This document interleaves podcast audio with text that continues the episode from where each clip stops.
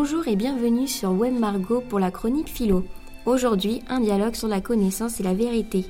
Un premier problème, c'est de savoir quelle est la différence entre la validité d'un raisonnement et la vérité d'une proposition? La validité d'un raisonnement, c'est lorsqu'il obéit aux règles de la logique. La vérité d'une proposition, c'est le fait de ce que qu'elle dit correspond à la réalité.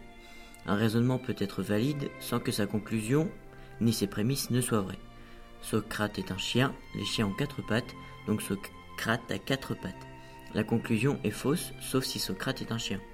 Qu'est-ce que le dogmatisme? Quel est le risque inverse que court la raison? Sachant que la raison est notre faculté intellectuelle de connaître et de juger.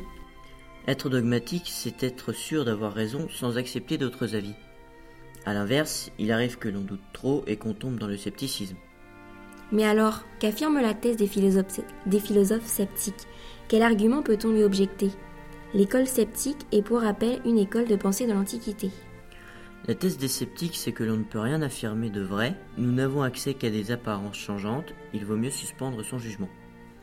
Le problème, c'est qu'en affirmant cela, ils affirment quelque chose, et que pour eux, il y a du moins une vérité, une thèse. Donc même pour les sceptiques, la quête de vérité n'est pas totalement abandonnée. Quelles sont les deux caractéristiques qui permettent, selon Descartes, de connaître une idée comme évidente?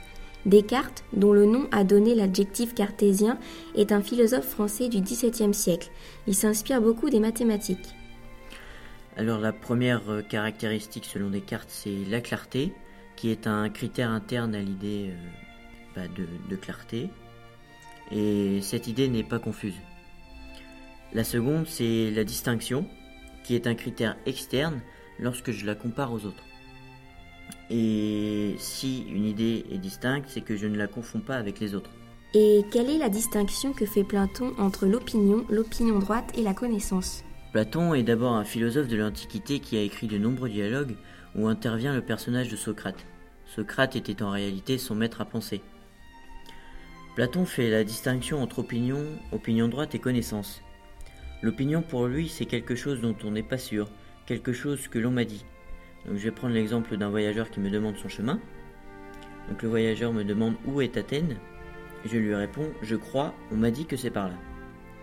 L'opinion droite, elle, c'est une idée dont on n'est pas tout à fait sûr, mais qui s'avère être vraie. Je réponds au voyageur je crois que c'est par là.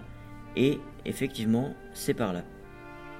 La connaissance pour Platon, c'est une idée que j'ai, qui est vraie, dont j'ai eu par exemple une expérience, et dont je suis sûr.